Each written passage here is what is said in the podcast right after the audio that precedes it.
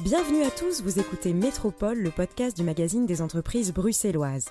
Aujourd'hui, avec Emmanuel Robert, on a décidé de vous parler de construction et d'urbanisme. Et qui de mieux placé que vous, Sophie Leclerc, pour en discuter? Sophie Leclerc, bienvenue dans Métropole. Bonjour. Bonjour. Vous êtes administratrice déléguée de JCX et présidente de CIT Blaton, active toutes deux dans le secteur de la construction. Vous serez aussi rédactrice en chef invitée du magazine Bruxelles Métropole en février et vous êtes, on peut le dire, car c'est rare de le dire au féminin, promoteur ou promotrice immobilier. Alors, est-ce qu'on peut rappeler euh, peut-être l'histoire de, CIT Blaton, hein, une histoire euh, familiale qui plonge ses racines dans une expérience de plus de 150 ans, marquée par une volonté constante d'aller vers la qualité et l'innovation, et c'est un véritable challenge au quotidien. CIT Blaton, c'est une entreprise familiale qui a été euh, fondée par mon grand-père en 1956, mon grand-père Émile Blaton et qui lui-même était le fils d'Armand Blaton, qui était le fils d'Armand Blaton, qui était le fils d'Armand Blaton. Donc on remonte en fait euh, jusqu'en 1875, où euh, l'histoire de notre famille commence avec la fabrication de monuments en ciment, comme on peut voir aujourd'hui partout dans Bruxelles, c'est-à-dire toutes les anciennes fontaines, les, euh, les, grottes, les faux ponts en branches, tout ça. On a mhm, commencé comme ça, mhm. puis très vite ils ont inventé d'autres procédés, ils sont devenus entrepreneurs et de père en fils et continuant, euh, ils ont euh, refait des entreprises et redémarré. Donc euh, voilà, mon grand-père, lui, il a surtout démarré son entreprise à l'époque de l'Expo 58. Il était né en 1902 et il s'est encore relancé à ce moment-là. Et cette entreprise, c'est Blaton que je préside aujourd'hui. Et pour JCX Alors JCX, c'est une autre histoire. JCX, c'est la brique dans le ventre, c'est l'envie de devenir promoteur moi-même et une entreprise que je crée en 1996 pour commencer un petit peu de développement. Alors pourquoi JCX Parce qu'à l'époque, j'avais deux filles, Juliette et Clémence, et je voulais encore euh, un enfant. Je ne savais pas qui ce serait, donc je l'ai appelé X. Depuis lors, j'en ai encore eu trois. et donc c'est JCMLA. Voilà. Alors, euh, nous sortons d'une réunion de rédaction avec vous euh, pour préparer notre numéro de février. On a notamment parlé beaucoup de, des enjeux de la durabilité liée à la construction. Le secteur de la construction est un des plus concernés par le développement durable puisqu'il représente un pourcentage important d'émissions de CO2 à la construction et à l'usage avec le chauffage des bâtiments et la consommation d'énergie. Euh, quels sont aujourd'hui les moyens de réduire l'empreinte carbone d'un bâtiment? Alors, Bon, il y a d'abord, euh, je pense, un, phénomène de base qui est la réutilisation du bâtiment. Je veux dire, ça fait euh, plusieurs années que je prêche pour ce, principe, c'est-à-dire arrêtons de démolir et reconstruire. On peut rénover les bâtiments, les réaffecter, et ça, je trouve que c'est quelque chose de fondamental aujourd'hui. Après, pour ce qui est de la durabilité, je pense que Bruxelles est quelque part bien situé avec la politique qui a été mise en place par le gouvernement depuis plusieurs années. Donc la, venue du passif et même surtout du basse énergie, parce que moi je suis passif, c'est bien, mais je pense que basse énergie c'est encore mieux dans la mesure où économiquement souvent on peut mettre l'équilibre plus facilement. Ce sont des politiques qu'on doit mener aujourd'hui, je veux dire, et surtout arrêter la démolition reconstruction. Arrêter la démolition reconstruction. Oui. En, tout cas pour les grands ensembles, je veux dire. Moi je suis euh, une adepte de la rénovation des immeubles de bureaux qui sont finalement ce qu'on a de plus grand à Bruxelles. Je veux dire, euh, on a comme grand gabarit, on n'a pas beaucoup de tours, on n'a pas beaucoup d'immeubles de, logement collectif, on a euh, des grands immeubles de bureaux. C'est là qu'on trouve la, densité. Et c'est ça qu'on peut réaffecter aujourd'hui. Ou en immeuble de bureau mixte, ce qui est encore mieux, pouvoir au, sein du même immeuble mélanger des affectations. Et on parle beaucoup hein, d'économie circulaire, y compris dans le, domaine immobilier. Qu'est-ce que cela signifie? De nouveau, on peut l'aborder, d'après moi, euh, sur euh, deux aspects. Sur l'économie circulaire, la réaffectation globale d'un ensemble ou la réutilisation des matériaux et euh, la réaffectation. Je veux dire, on est toujours dans le ré, en fait. l'économie circulaire, c'est ça pour moi. Et c'est fondamental aujourd'hui. Un, autre sujet qui vous tient beaucoup à cœur et dont nous avons parlé hors antenne, c'est la place de la nature dans la ville.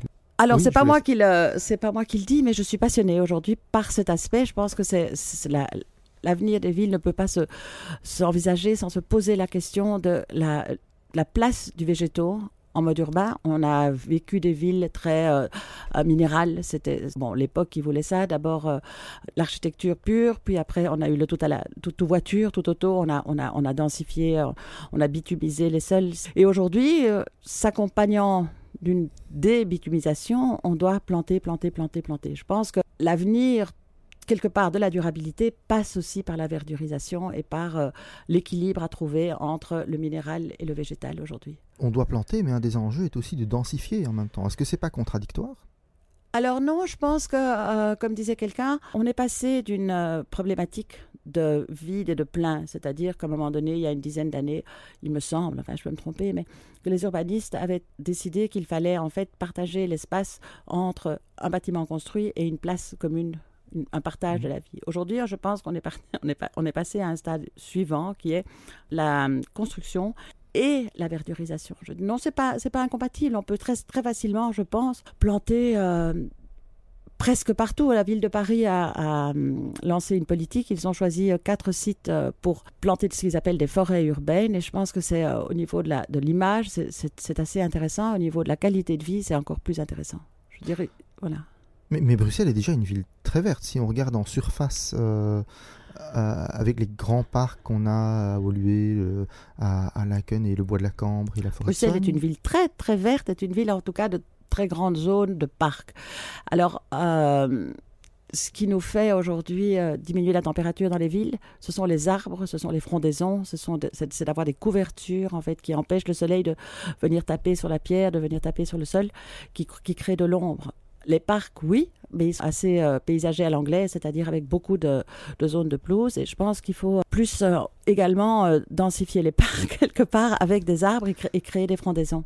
Donc densifier les parcs En créant des zones végétales et des zones de bâti, en trouvant cet équilibre. C'est pas mon rôle, c'est le rôle des, intellectuels et des, scientifiques. Alors votre rôle, par contre, c'est quand même promoteur. Vous avez fait, j'imagine, beaucoup de chantiers, beaucoup de projets. S'il y avait peut-être un projet dont vous êtes la plus fière, euh, que vous pourriez nous partager, ce serait lequel?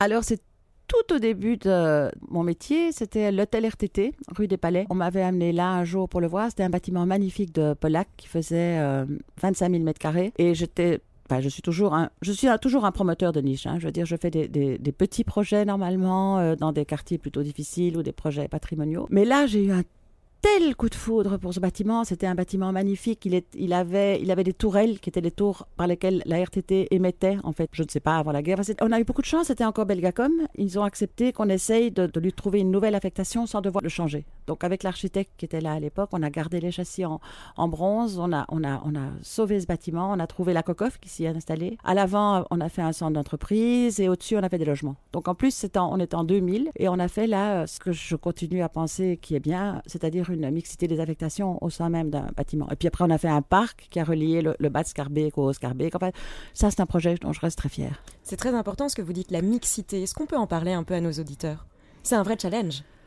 Alors pour moi, c'est un vrai challenge parce que à travers la mixité, on répond à une série euh, très important de préoccupations actuelles aujourd'hui. On répond à la problématique de la densité, de la mobilité. Je veux dire, lorsque dans un même ensemble, on peut trouver plusieurs affectations qui se complètent, c'est-à-dire le commerce, le tertiaire et le logement, ça évite quelque part un effet pendulaire, ça permet de pas de vivre en, autarcie, enfin je veux dire, on, crée des, quartiers, du lien, et on, retourne dans une, dans une manière de vivre qui euh, est bonne pour tout le monde, qui est bonne pour, pour l'humain aussi. Ça fait longtemps que vous êtes actif dans le secteur immobilier.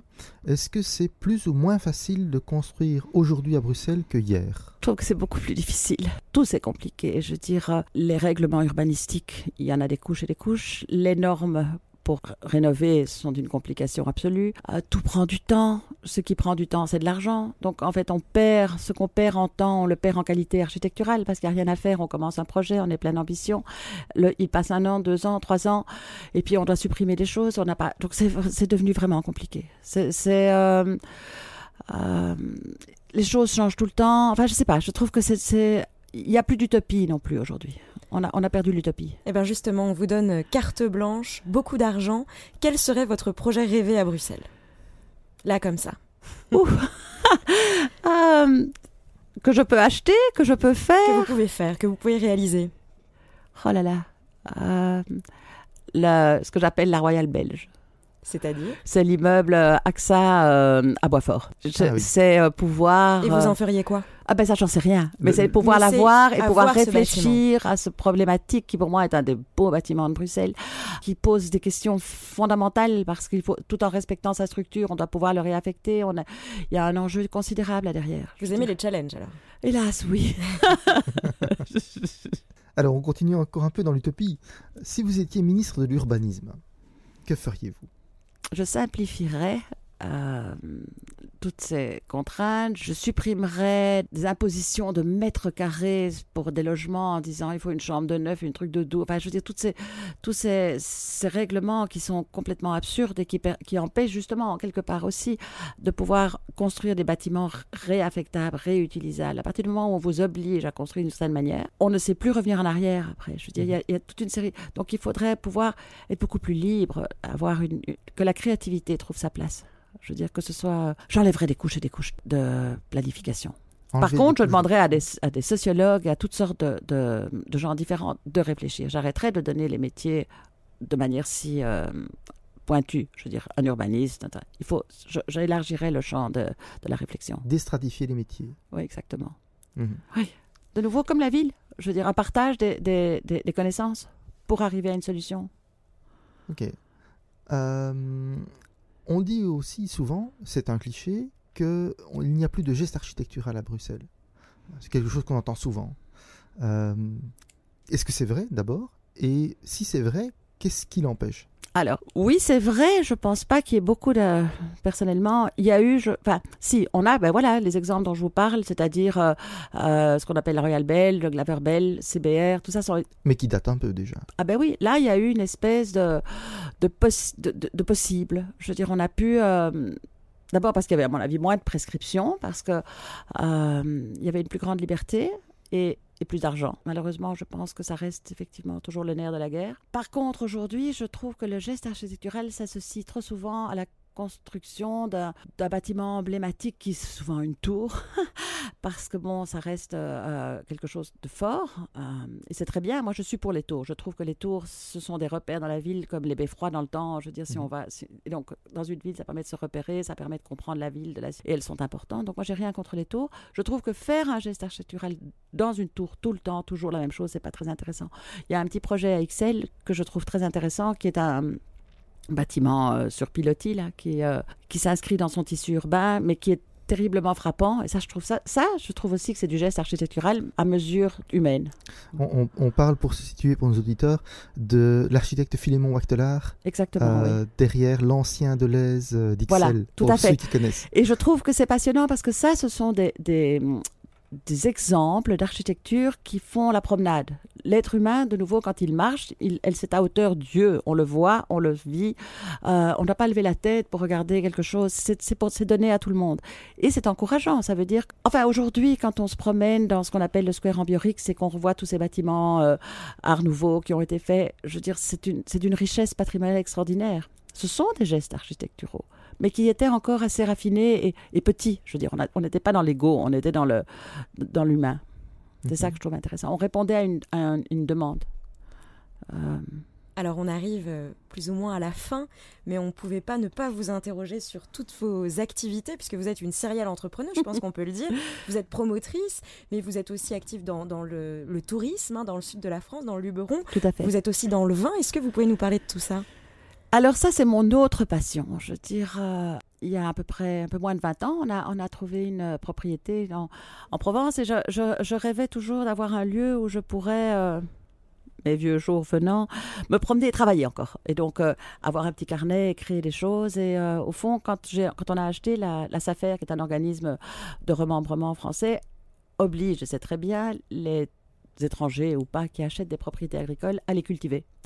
Et donc je leur ai dit ok, mais alors vous me vous me mettez agriculteur. Et ils m'ont donné le statut d'agriculteur, ce qui j'ai une grande chance. Et donc on a commencé, on a planté. Je voulais faire un domaine exemplaire. Je voulais en fait arriver à à, prouver que l'agriculture la, locale euh, polyculture en bio, c'était quelque chose de possible qui pouvait fonctionner. Bon, ben, c'est pas si facile que ça. Il faut dire les choses comme elles sont. Et par hasard, il se fait qu'on avait, j'ai planté un hectare de vignes parce que j'aime ça. Et le vin qu'on a récolté la première année était correct. Pour la première année, voilà. Et donc, on a grandi. Maintenant, aujourd'hui, on a 20 hectares. On fait un vin bio, enfin plusieurs vins bio. Ils sont très apprécié et c'est un bonheur euh, formidable. Et puis là, au côté, on a, on a développé des logements dans lesquels on, met à disposition, que les gens peuvent louer. Donc, on a voulu faire une expérience globale sur une certaine forme de vie dans la biodiversité, en autarcie cette fois-ci, puisqu'on fournit euh, nos locataires en produits, en maraîchage. En, euh, parce qu'en fait, ce que je voulais aussi, c'était de la polyculture. De la même manière que la durabilité s'inscrit dans la mixité des affectations au niveau pour les villes, eh bien, je pense que, enfin, je pense pas, tout le monde le sait aujourd'hui, la planète a besoin de diversité pour pouvoir être sauvée. Et la, la, monoculture, c'est quelque chose qui est très mauvais. Alors, on est obligé de vous demander, est-ce que vous dormez? Parce que entre JCX, CIT Blaton, euh, ah, et tout le reste encore, j'ai cinq enfants aussi. Voilà, cinq enfants, comment est-ce que vous gérez? Avec bonheur. ça me passionne. Je veux dire, euh, oui, je dors et je dors très bien. En fait, en réalité, je suis une couche tôt, donc je, me couche à 9h. C'est ça finalement la solution. C'est la seule solution. C'est 9h30, je suis dans mon lit. Et alors, c'est le domaine Les David, c'est ça comment Exactement. Très bien. C'est Les David et c'est Avias. Et vous en parlez avec passion. Tout à fait. Prédapte, c'est bien ça. Exactement, oui. Au bout du bout du Luberon. Au bout du bout du Luberon. Oui. Eh bien, euh, je crois que nous allons en rester là. Euh, Merci. Sophie Leclerc, on vous remercie.